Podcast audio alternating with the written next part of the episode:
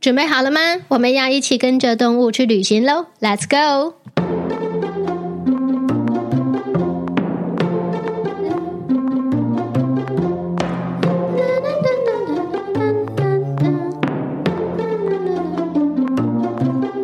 嗨，我是桑雅，一个礼拜过去，我们又见面啦。而我们上礼拜绕去了走失跟离世小天使沟通，那希望有帮助大家稍微轻轻的碰触到这两个面相，稍微有一点了解。这礼拜我们要回来讲一般的日常生活沟通，所谓的日常生活满意度调查表。呃，有些人蛮可爱的，他们会跟我说：“桑雅，我第一次沟通，我不确定什么可以问，什么不可以问，我也不确定可以问聊多少话题，你可以帮我看一下吗？”但其实第一次沟通聊来聊去的，差不多就是那一些：喜欢吃什么，喜欢做什么，哪个玩具，谁，那喜欢去哪里玩，身体有没有不舒服，跟我们一起生活开不开心，还有你爱我吗？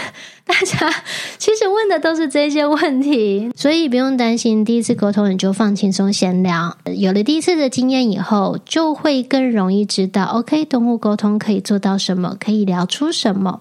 第三、第二次、第三次就会相较顺畅很多很多，因为其实不只是人类哦，包含身边的陪伴动物，狗狗、猫猫、鸟鸟、兔兔，它们也会需要一点时间去适应不同沟通师的沟通方式、表达方式，甚至是 you know 适应跟自己的人类说话 这一件事情。中间毕竟我们是不同的族群，身体不一样，看待世界的观点不同。有一些观念或是表达方式，确实是还蛮需要磨合的。也因为大家问的问题都差不多，所以在有了一点点经验以后，你知道聊聊聊去就是这一些的时候，呃，我们对动物沟通的好奇还有热情兴趣，真的就会慢慢的淡化和消减，会觉得嗯，好像也就这样而已，没有什么可以讲的更多。真的会是一个考验之一，我只能这样说。但真的不是这样子的。我自己有一本动物沟通的小本本，这个是在这一集的 podcast 想跟大家分享的。你知道蒋勋呢？他在推广美学教育、美感教育。那蒋勋的美学，他讲的其实不完全是那种艺术性的文化，或者是音乐、舞蹈、戏剧，或是大自然的景观之美，不是的。蒋勋的美感教育，我没有理解错误的话，他更讲求的是内心的觉知、觉察的那种细致的感知力、细致的敏锐度，对你的生活、对你的生命力的感知能力。看我们有没有办法在日常生活中的片刻去经验、细细品尝生命的美好。你知道，很多人呐、啊，他都会很想要去经验所谓的。正面的感受，比方说自信、开心、快乐、满足等等的让人喜欢的感觉。也许在蒋勋的眼里，那一种生活困顿的时候，或者是受到考验的当下，那个内在转折的力量，反而可以更激励一个人对美的感受或觉知力。所以他有讲。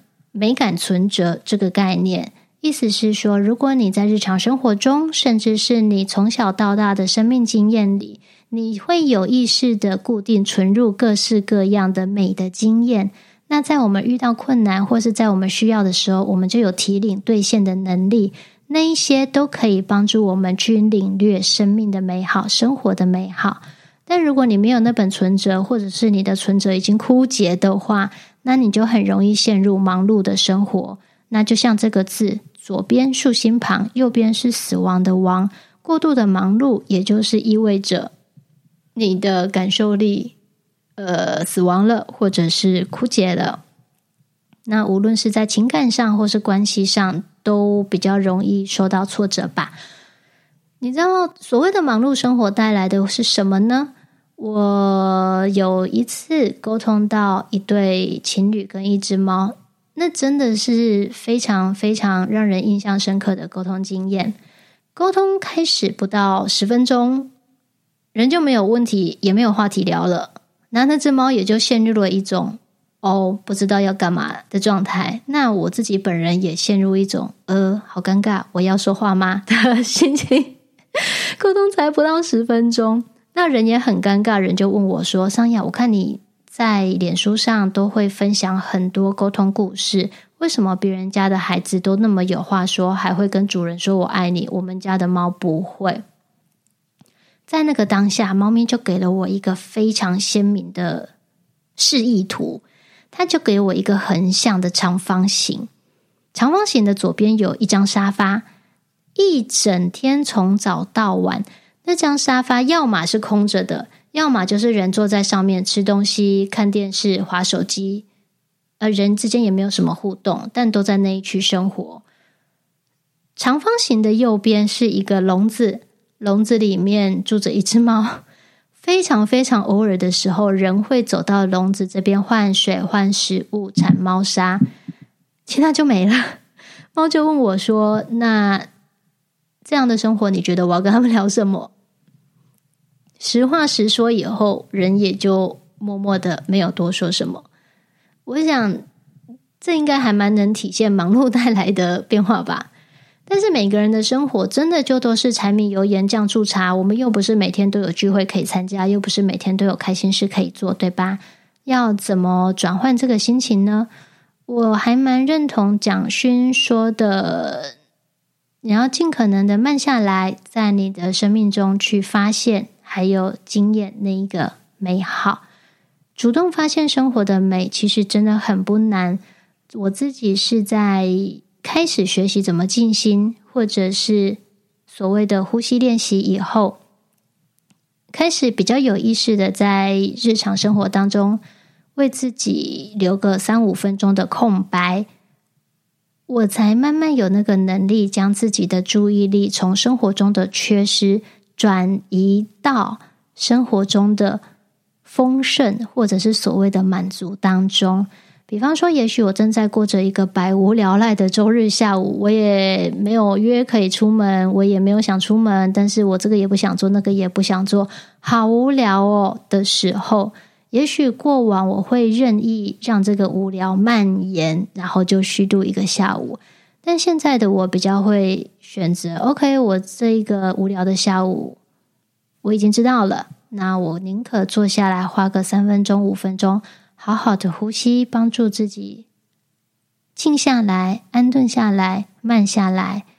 然后眼睛再张开以后，我就会有心情帮自己放一首曲子，让整个空间弥漫着我很喜欢的氛围。然后就躺在床上，抱着两只猫，跟两只猫窝在一起，享受那种也许没什么事情做，但是我们都在同一个空间当中。我靠在你身上，感觉你。那你也窝在我旁边，我们一起陪伴彼此的那个很珍贵的片刻。这种发现美，甚至知道怎么去享受美的能力，在我的认知里，确实是还蛮需要培养的。为什么讲到这件事呢？当然，因为跟动物沟通有关啦。蒋勋有一个美的存折，我自己有一本动物沟通的小本本。然后那本小本本里面，其实记录了非常非常多帮助我持续回头投入动物沟通的珍贵的感动的片刻。比方说吧，我在实习的过程当中遇到了两个女孩子。带了两只猫咪，一只叫喵仔，一只叫妹仔。我就讲美雅好了，美雅会比较顺口。喵仔是原本就在家里的小公猫，个性憨憨的，很可爱，就每天都摊着肚皮任人摸、任人吸的那一种，很可爱的小公猫。美雅妹仔，它就是一只身材浓纤合度好漂亮，一眼就让人喜欢的小母猫。美雅是新来的。沟通的时候，我们就把重点先放在梅亚身上。而梅亚她劈头就说：“我很酷，我喜欢猛男跟帅哥。”然后就丢给我一张那个杂志照，真的是猛男的杂志照。然后就跟我说：“我妈都看这个，我也喜欢。”讲着讲着，人当然是觉得又惊又喜，怎么会这么好笑？有猫会喜欢看猛男杂志，但讲着讲着就慢慢发现。没有讲的话都好夸张，然后有些时候对，有些时候不太对。我们聊了一个小时都不确定我们在跟梅亚讲话。那我真的有点累了，我就跟他们说，我们可不可以先换到喵仔身上？因为我没有办法一次沟通太久。那换到喵仔身上的时候，诶，讯息就清晰很多。我们好像在短短的三五个问题里面，就非常确定我们在跟喵啊说，我们在跟喵仔说话。喵仔沟通完了以后呢，人就跟我说，他觉得这场沟通，嗯，他也不知道发生了什么事情。人相信动物沟通。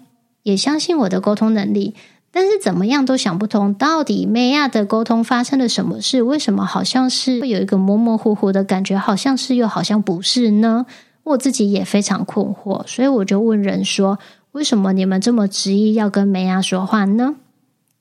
人就说啦：“因为梅亚是他们从街上带回来的猫咪，那梅亚在街上的时候还有一位猫咪朋友，他们想让梅亚知道说。”带回来了，就是希望他可以安安心心的一辈子住下来。然后他的朋友啊，其实也被另外一个人带回去，过得非常好，不想让梅亚挂心，所以才约沟通。刚讲到这件事情的时候，我的心脏就抽动了好几下，就开始从梅亚那边接受到很多很激动的心情，所以我就问人说：“你们有照片吗？”人就很快的发了一张梅亚跟他朋友在路上的合照给我，然后一看到那张照片，梅亚他就嚎啕大哭，他的心情真的非常非常非常激动。然后梅亚就说：“原来这两个人是真的愿意对我好。”然后沟通就有了一百八十度的大走向，因为梅亚终于敞开了心房，然后他就跟我说。当然，他知道这两个女孩子对他很好。那他也知道说，喵仔那只男生猫咪在家里也过得很好。可是，梅亚他真的不确定这两个人值不值得信任，也不确定是不是真的如同人类所保证的，他可以一辈子留在这里。所以，他就选择在沟通过程当中，故意把自己讲得很酷很帅，因为。我不知道你们喜欢什么样的猫咪，我以为讲得这么酷，你们会比较喜欢我。后来，anyway，真相大白以后呢，我们当然是跟美亚有了一段非常感人肺腑的沟通啊。沟通结束的时候，我记得那时候是从晚上七点开始沟通，结束的时候已经快十点了。我已经沟通到全身都发冷，明明不是冬天，但我全身都在发抖，然后我的手已经沟通到又冷又冻又痛的。那一场沟通真的对我来说非常非常非常的浩劫，但因为我也太太太想要知道结果了，所以我就让自己进行了一场非常有挑战性的沟通。那场沟通之所以让我印象深刻，不只是这一个惊人的转折，而是在沟通结束之后，沟通结束之后，人就发了一张照片，照片是。美亚跟喵仔一起窝在一起晒太阳，然后还有其他他们在家里躺在一起软烂翻着肚皮的画面。人就跟我说，这是沟通前他们梦寐以求看到的画面，但一次都没有看到过。因为美亚在家里心房很重，她没有，她不太可能露肚皮。就没想到沟通以后，很快很快，两只猫就腻在一起，然后梅亚也开始变得亲人，有了很大很大的转变。这种案例真的是存进我的沟通小本本里面的巨款。就也许在银行账户里，我的银行账户的数字一直都是一个低额的小数目，但是我的沟通小本本里，对我来说，我可能就是一个亿万富翁吧。就像上礼拜提到的，动物沟通，它真的是信者很信，不信者很不信吗？在我自己身上，嗯，如果没有这本小本本的存在，如果不是这本小本本，它同时存进了我自己对动物沟通的信任，还有其他案主们对动物沟通的信任，对我的信任，还有沟通过后的狗狗、猫猫它们的实际转变，这种真实的事件发生。这种分量的话，如果没有那本小本本的存在，我想我也没有办法一步一步真的走进，或是像现在直接身在动物沟通这一件事情当中。所以这中间的，这中间真的是花了很长的时间，还有大量的经验在累积堆叠，这种相互交织的信任也好，真实的转变也好，我觉得都是动物沟通当中非常非常重要的一个历程。那再讲一个，也是在实习过程当中，在我的小本本里带来非常非常让人印象深刻的一笔记录。另外一只猫咪，它我没有记错的话，应该叫弟弟吧？它是一只黑猫。然后妈妈带弟弟来沟通的时候，我印象好深刻。妈妈好漂亮哦，高挑，身材浓纤合度，利落的短发，红唇妆，就是真的是很漂亮的一个女孩子。但妈妈她就有一点忐忑，她说：“呃，弟弟有自残的行为。虽然猫咪本来它就会有把自己的老旧的指甲片咬掉的习惯，但弟弟他是肯咬自己的指头，而且他咬到四只的指头都没了，然后带去给兽医看，兽医判定忧郁症，说吃药不好，但就是安乐。那妈妈当然不想安乐啊，所以就带着弟弟来沟通。”结果沟通的一开始，弟弟他没有给我任何忧郁的心情，他还伸懒腰跟我说他过得好快乐。那我就非常非常的讶异，问他说：“你很快乐的话，你为什么要咬自己呢？”弟弟就说：“因为我很关心妈妈，但我不知道怎么表达，所以我就用这样的方式让妈妈知道，他也在伤害他自己哦。”我说的伤害不是用刀子割自己，你们人类想的会流血的那一种。可是妈妈把自己困在一段自己不想要的关系里，这也是伤害呀。然后弟弟就开始跟我说，他观察到的爸爸的个性，也许是比较木讷吧，或是呃比较一板一眼，生活比较规律。弟弟对爸爸的形容就是一个木头，但妈妈很显然是一位活泼，然后。就是很有自己个人兴趣跟想法的人，所以两边就会有一点有一点对不上话。然后弟弟很可爱，他还给妈妈一点建议，就说：“妈妈，你当然也可以留下来啊，可是木头就是木头，他不会突然跳起来跟你说话。或者是你也可以带我走啊，可能我们的生活会有一点点辛苦，但我们会很开心。”他也帮妈妈想了好几个好几个方法。最后，弟弟他就用一个很妙的比喻来总结，他就说：“妈妈，我跟你说，卫生棉就是卫生棉，它绝对不会变成你喜欢的卫生棉条。”然后讲到这件事，妈妈就很诧异，可是也马上就笑喷，我也笑炸。妈妈就说：“他怎么知道我喜欢用卫生棉条？”我也很傻眼，我也觉得说：“啊，我又跟你们不认识，我也没有跟你们一起生活。”弟弟说什么，我就只能讲给你听。我哪知道你有什么样的私人习惯？Anyway，他的结尾是非常非常非常可爱的。但这件事情跟咬手手有什么关系呢？弟弟很聪明哦，他就出了功课给妈妈。他说：“妈妈，我知道你心里有很多话，不知道找谁说。那没关系，你晚上都可以跟我说。你可以看着我的照片，或是直接跟我说。我可能听不懂。”我可能没有在听，但重点是你讲出来的过程会对你比较好，这样子我觉得我可以帮到你这一件事情。那妈妈你要记得做功课。这场沟通结束以后，没有两个礼拜，妈妈她马上就发了一张照片给我，照片里的弟弟四肢都包得好好的，包裹得很漂亮。妈妈说她沟通以后很认真的在做功课。真的，每天每天都有跟弟弟说话，看着照片说沟通。隔天起，弟弟就不再啃咬自己的手手跟脚脚。重点是伤口愈合的速度，连医生都感到讶异。虽然说吧，虽然说在实习的过程当中，我本来就会接受远距离的沟通，就是用网络的电话进行动物沟通。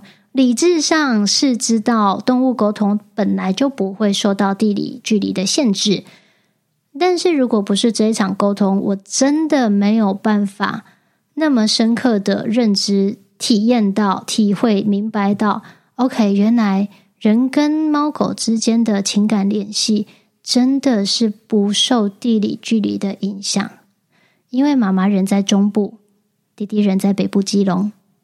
妈妈只有偶尔回北部的时候会跟弟弟见上一面，但他们两者的情感连接真的是强烈到，在台中的妈妈有了什么行为上的转变，在北部的弟弟他也马上跟着有了调整跟受到影响。你知道这些听起来很玄、非常非常不可思议的案件，真的都是我自己的沟通小本本上面非常非常非常重要的资产。那意味着我跟一位素未谋面的陌生人，还有他家的狗狗、猫猫一起经验，并且见证了看不见的世界带来的影响力。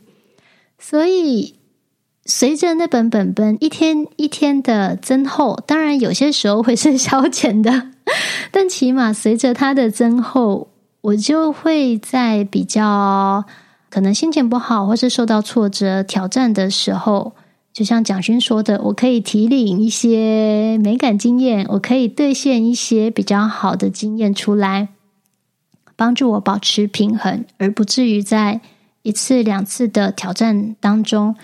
就全盘的否定自己，全盘的否定动物沟通这件事情。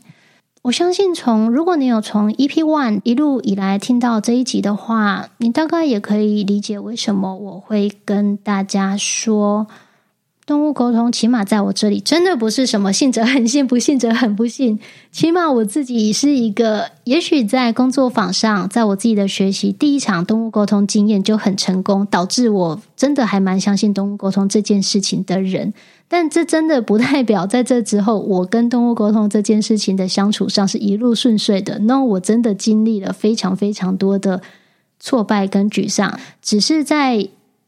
呃，所谓好的经验也好，正向的经验或是负向的经验也好，加加减减综合堆叠起来，目前为止，那个正向的经验是远远大过于比较负向的经验，以至于我对这件事情的认知会是比较有正向的连接，大概是这样子的。